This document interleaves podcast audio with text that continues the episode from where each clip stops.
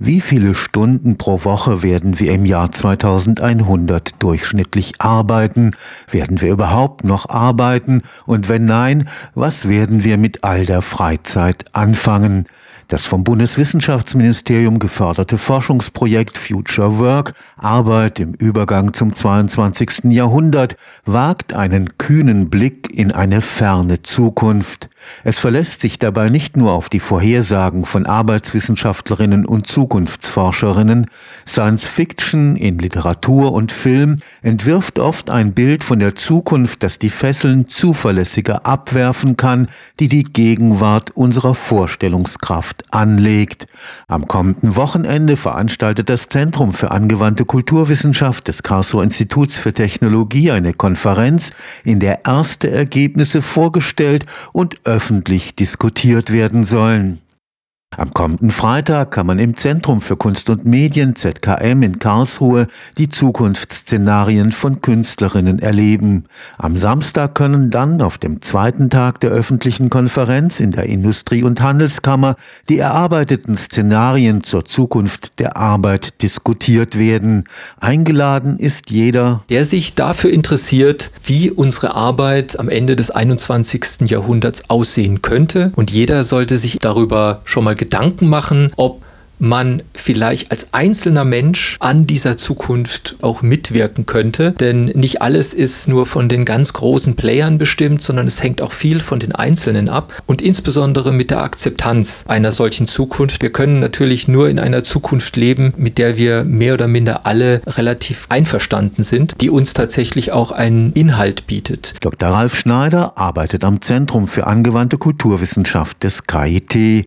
Das Besondere des Projekts ist die Ergänzung der so erarbeiteten wissenschaftlichen Szenarien durch das Kulturphänomen der Science Fiction in Film und Literatur. Science-Fiction-Autorinnen und Autoren können eben freier denken, als es in der Wissenschaft möglich ist. Und sie können natürlich sich Dinge überlegen, die im Weltenbau, sage ich mal, relativ ganzheitlich auch realisiert werden könnten, ohne jetzt tatsächlich auf Wahrscheinlichkeiten sich berufen zu wollen oder ohne auch das Ganze tatsächlich als Prognose zu sehen. Die wissenschaftliche Grundlage des Future Work Projekts bildeten Befragungen von Expertinnen. Dadurch, dass wir uns mit der Arbeitswelt oder Arbeitswelten der Zukunft beschäftigen, haben wir natürlich mit Arbeitswissenschaftlerinnen und Wissenschaftlern Interviews geführt, mit Personen der Zukunftsforschung Forschung mit Menschen aus der Wirtschaft und der Industrie, aber auch mit Personen aus den Einrichtungen, die sich mit der Arbeit insofern beschäftigen, dass sie den Menschen vielleicht mehr im Blick haben. Das heißt Gewerkschaften, aber auch andere Einrichtungen, die sich eben mit dem Umfeld Arbeit auch für die Zukunft auseinandersetzen bzw. Interesse daran haben, sich zeigen zu lassen, in welche Richtung es denn gehen könnte. Der Blick in die ferne Zukunft der Arbeitswelt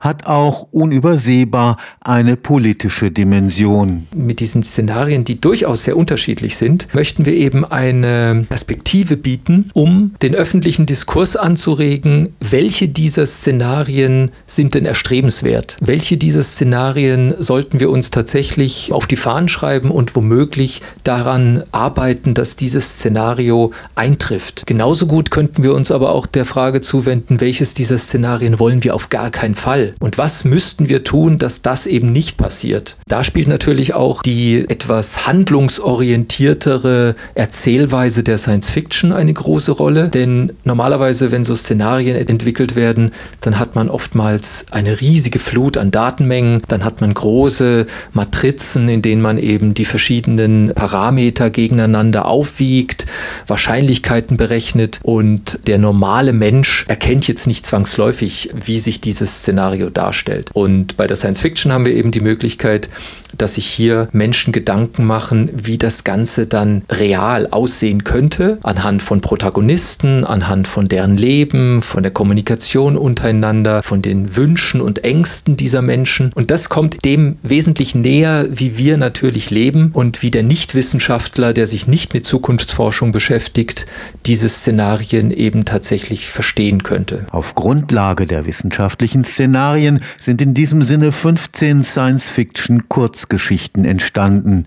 Auf der Konferenz am kommenden Samstag werden die Besucherinnen Gelegenheit haben, mit den Autorinnen ins Gespräch zu kommen. Der 18. September steht dann unter dem Zeichen der Szenarioanalyse, der Szenarien, die wir eben entwickelt haben und aber auch der Integration der Science Fiction. Wir haben die Möglichkeit bekommen, Autorinnen und Autoren zu bitten, uns Kurzgeschichten zu schreiben. Science-Fiction-Kurzgeschichten, die wir in einem Sammelband eben veröffentlicht haben.